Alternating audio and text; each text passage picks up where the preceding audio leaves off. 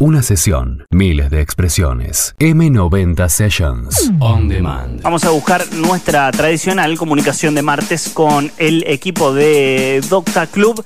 Está Cruz y Gastón del otro lado. Bienvenidos chicos, buenas noches otra vez. Hola, muy buenas noches. ¿Qué tal? Buenas, ¿cómo va? Antes de meternos con el tema como es tradicional, vamos a presentar el set de hoy martes, Cruz.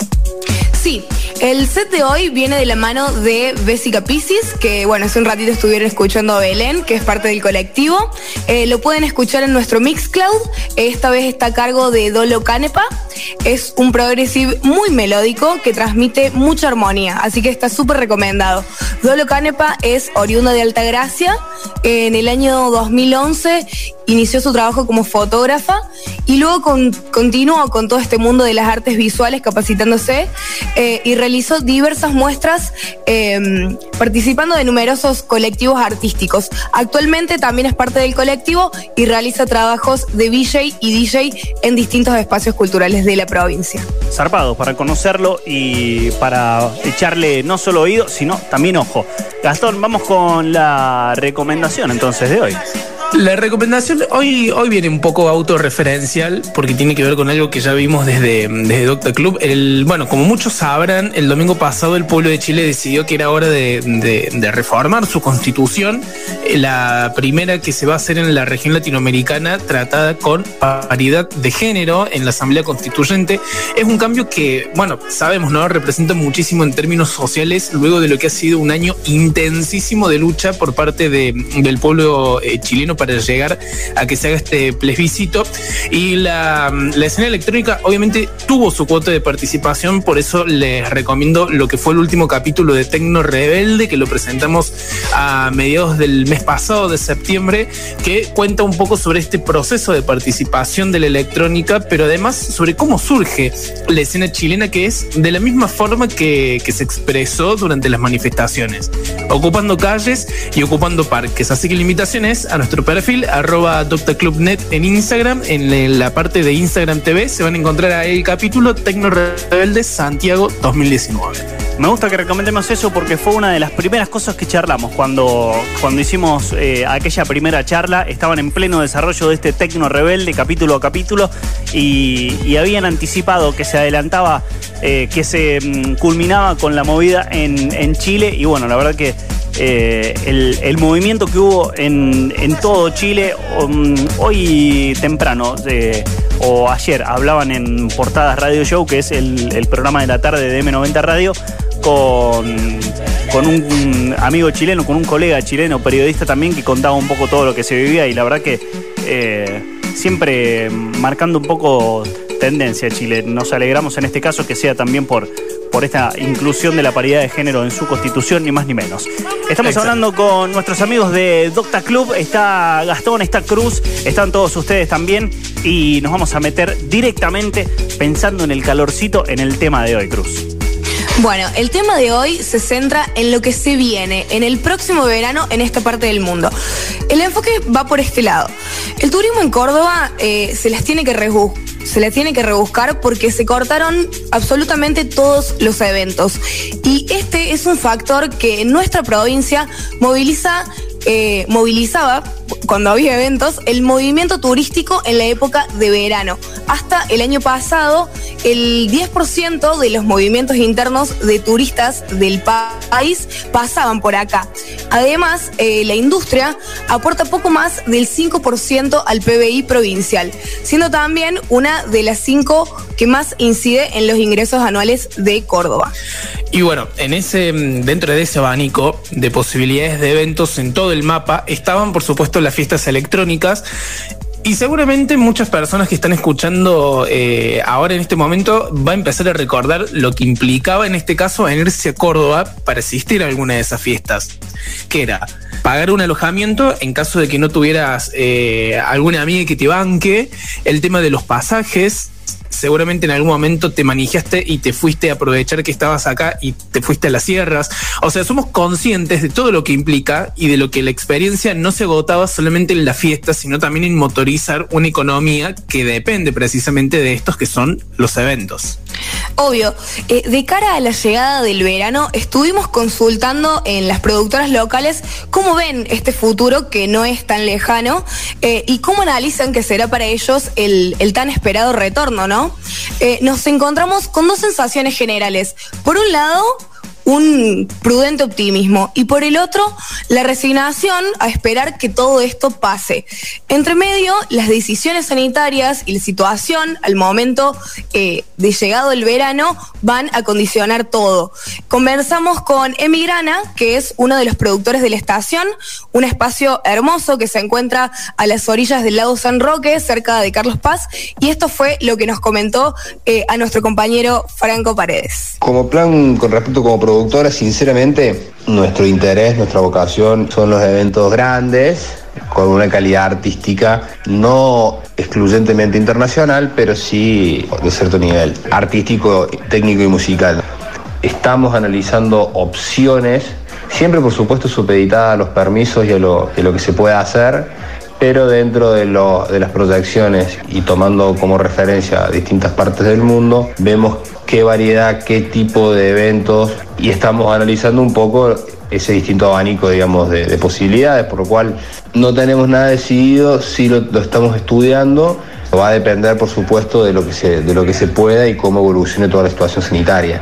Por lo cual tendremos que, esperar un poco más. Eh, nuestra prioridad absoluta, obviamente, es mantener la llama viva, seguir trabajando, seguir eh, cerca de la gente, lo más cerca posible estimula un poco por lo menos que ese sea el cierre, que haya ganas, que haya predisposición, que se busque seguir trabajando y bueno, entiendo que también tienen alguna que otra postura, Cruz. Totalmente. Desde el seno de otras de las productoras locales, eh, por ejemplo, Buenas noches Producciones, nos dijeron, tenemos una postura ante la situación. Después de haber atravesado distintas etapas, no queremos estar en modo de transición, queremos dar el salto directo y esperar a anunciar las cosas cuando podamos volver a hacer eventos.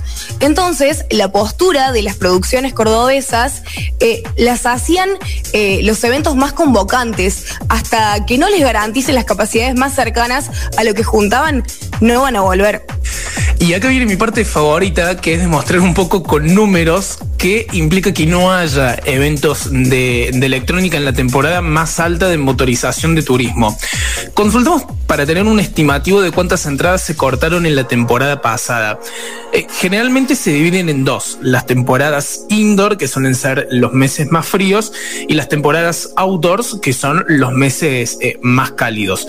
Sacando cuentas, en promedio, entre noviembre y marzo, hasta que empezó la, la, cuarentena, se realizaron unos 15 eventos con un promedio de entre 5.000 y 6.000 entradas. O sea, estamos hablando de los eventos más masivos. Más los pequeños que suelen llevar entre 500 y 1.500 entradas, estamos hablando de unas 100.000 entradas en temporada alta como piso. ¿Sí? Partiendo de eso, como para decir, bueno, pero ¿cuánto implica 100.000 personas? Realmente, o sea, es, eh, es un número importante. Es casi la misma cantidad de gente que lleva en su totalidad festivales, como el Cosquín, el del Cosquín Folklore, ¿no? Porque el Cosquín Rock lleva más gente, o el Festival de Peñas de Villa María, que se suele hacer en febrero. Sí, más allá de, que se estiman que también se perdió la posibilidad de vender entre 150 mil y 200 mil entradas este año, con estos números dimensionamos que Córdoba, con la escena electrónica, pierde la misma cantidad de movimiento que generan otros festivales relevantes como estos. Eh, si bien hay otras eh, notorias diferencias con Europa en las posibilidades que permiten eh, a las grandes producciones desarrollar eventos virtuales, como fue, por ejemplo, el caso de Tomorrowland, que juntó a más de un millón de personas en la edición de este año, también hay una puerta que no debe darse del todo por cerrada.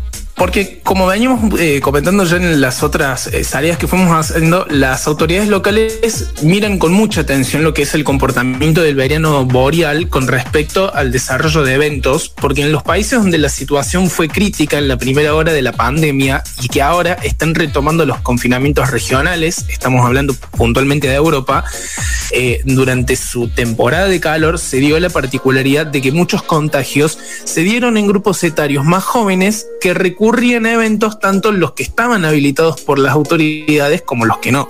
Sí, en tanto, empresarios del sector de espectáculos dentro de nuestra provincia ya presentaron protocolos ante el COE para permitir un ingreso ordenado y por, y por supuesto sanitariamente seguro. A casi dos meses ya del inicio del verano, solo queda esperar a que la curva de contagios comience su descenso y que dé más claridad sobre el panorama. Y bueno, para ir concretando, eh, por más que eh, necesariamente las capacidades se van a ver muy limitadas, eh, también va a posibilitar a que sus asistentes puedan recurrir a estos eventos con todas las medidas de cuidado pertinentes en contraposición con los eventos que se vienen dando en lugares que hoy no, no garantizan esto, o sea, son las fiestas eh, privadas. O en todo caso, en plantearnos lo que hablamos también el martes pasado, es que va a haber una nueva convivencia entre lo físico y lo digital. Así que eh, ojalá que las productoras locales, incluso las más independientes, logren darle una vuelta de rosca a la situación y este verano por lo menos no demos nada eh, por completamente descartado.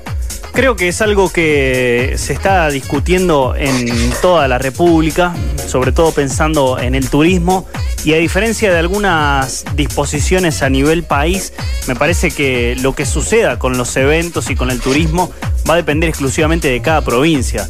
Digo, atendiendo también a cada uno de los números que representa ese turismo para cada una de las provincias. Pienso rápidamente en Mendoza, pienso rápidamente en Córdoba, por supuesto, pienso rápidamente en el sur de la provincia de, Buenos Aires y todo su partido de la costa y toda la costa argentina. Me parece que eh, quizás lo que vaya pasando en esos focos termine quedando en una especie de burbuja que será o no incentivada también por lo que pase con la con la posibilidad de viajar desde provincia a provincia también, ¿no? Creo que a esta altura de la temporada se está hablando de que se va a recibir a algunos visitantes o turistas de países limítrofes y que se va a habilitar la circulación interna. Así que me imagino que todo esto da un indicio de que por lo menos se va a buscar incentivar un turismo local, un turismo eh, de cercanía que esperemos que esté acompañado también con este tipo de propuestas que por supuesto se deben habilitar previamente. Sí, Emma, exacto. Bueno, desde la Agencia Córdoba de Turismo ya confirmaron y ya dieron, o sea, tanto desde la Agencia Córdoba de Turismo que depende de la provincia como otras eh, áreas del, mismo gobierno de la provincia, ya confirmaron dos cosas. Primero, ahora a mitad de noviembre, ciudades como La Falda o el Valle de Calamuchita ya están viendo el turismo el de que es de cercanía precisamente para los cordobeses. Pero si este piloto funciona bien, a partir del 1 de enero, y la provincia ya lo dijo, va a haber vía libre para el turismo nacional. O sea que si te querés venir, Emma, a pasar unos días de vacaciones a Córdoba, vas a poder venir sin necesidad de presentar un isopodo negativo con libre circulación y sin necesidad de que hagas una cuarentena. O sea, todo esto ya está totalmente confirmado que va a ser así. Qué bien, desde hace varios años, esto es algo muy personal que lo voy a meter acá en el medio, pero desde hace varios años, intermitentemente, gracias a un tiempo compartido, comprado en los 90 por mi familia, eh, vamos a, Carlos Paz, así que este año nos toca, vamos a ver qué es lo que hacemos. Eh, pero más allá de ese paréntesis muy personal, eh, en el día de ayer, 26 de octubre del 2020, en Rosario, Em, se estuvieron manifestando los hacedores de eventos, DJs, productores, gastronómicos, eh, quienes rentan equipos y pedían algún formato alguna habilitación protocolar que, permita justamente desarrollar eventos. Eh, nadie lo hacía con la expectativa de eventos masivos. Así que me imagino que estos grandes lugares que tiene Córdoba y que suelen recibir, como bien los decían, eh, a todo un, turismo que quizás en un fin de semana eh, genera mucho movimiento, quizás se empiece a redistribuir un poco y quizás estas productoras grandes tengan que buscarle la vuelta, el formato para, en vez de hacer menos, hacer mayor cantidad de eventos con menor gente en cada uno de ellos. Sí, totalmente. Eh, es decir, va a ser una prueba piloto. Eh, se va a ir viendo también cómo, cómo va a estar eh, desarrollándose la situación sanitaria, pero obviamente no nos ilusionemos con los eventos masivos porque estamos muy lejos de eso. Y bueno, también tiene que ver con, seguir cuidándonos y cuidando la salud, pero bueno, de muy de poco vamos a ir viendo y también es importante que vayamos apostando por todos los artistas locales y los eventos pequeños que de a poco nos van a hacer ir volviendo a, la normalidad. Sin duda, abre una gran posibilidad de, apoyar y, era algo que por lo menos en Rosario en algún momento se discutía como la continuidad de grandes eventos, de eventos masivos con lineups internacionales, eh, atentaba un poco contra, contra las producciones un poco más chicas y contra los DJs locales. Así que eh, quizás la otra cara de la moneda de esta situación tenga que ver con eso, con que como consumidores podamos aprovechar una escena más local, quizás sin grandes nombres, sí, quizás sin grandes puestas en escena, pero sí con esa posibilidad de seguir disfrutando de lo que básicamente nos gusta, que es la música y, esta escena que tanto defendemos y de, la cual hablamos. Cruz, eh, nos toca presentar el track de hoy de cierre presentado por ustedes. Sí, la presentación del track de hoy viene enteramente por el house. Eh, de la mano de Furs, eh, que es un productor cordobés que este sábado estrena un material que está grabado desde la terraza de un hotel, justamente como decías vos, eh, de Villa Carlos Paz, que fue producido por, en conjunto por On Air Music y Riot Producciones. Despistada es la versión remix del tema Clueless de la banda indie pop californiana llamada De Marias, un Así que se los recomiendo y quiero que lo disfruten. Ya lo estamos escuchando, va a quedar de fondo. Gran recomendación, chicos, como siempre también gran trabajo. Les mando un saludo a ambos y espero nos veamos esta temporada en Córdoba. Ojalá, ojalá, así sea. Y saludo también a, saludo también a todos les amigos, tanto de Córdoba que se prenden para escuchar el programa el día de hoy, como por supuesto a toda la gente de Rosario. Así es, los invitamos a todos ustedes a seguir conectados en DoctaClub.net, la cuenta oficial de Instagram, o buscarlos en doctaclub.net. Ahí terminan todos estos podcasts acompañados de grandes y lindos informes que invitamos a recorrer. Amigos, suena de Marías con este despistada, una gran reversión presentada por nuestros amigos de Docta Club. Esto le pertenece a Furz. M90 Sessions, lunes a viernes, de 20 a 22, por M90 Radio.